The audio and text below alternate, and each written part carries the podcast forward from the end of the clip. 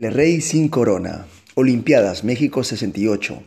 Había transcurrido más de una hora desde que el etíope Mamo Bol había ganado la maratón de 42 kilómetros.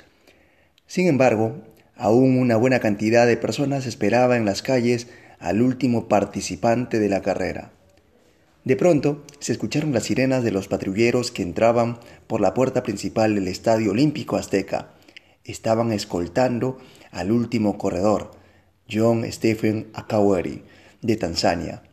Akawari prácticamente arrastraba su pierna derecha.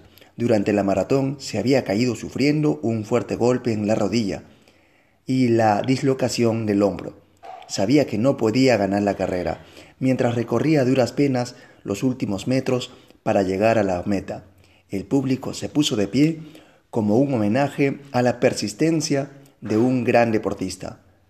Cuando cruzó la meta, muchas personas se le acercaron para felicitarlo y un periodista le preguntó, ¿por qué has continuado si no tenías la más mínima posibilidad de ganar? ¿Por qué no has desistido? La respuesta de Akawari fue contundente. Mi país no me envió a México solo para comenzar una carrera, sino también me envió para terminarla.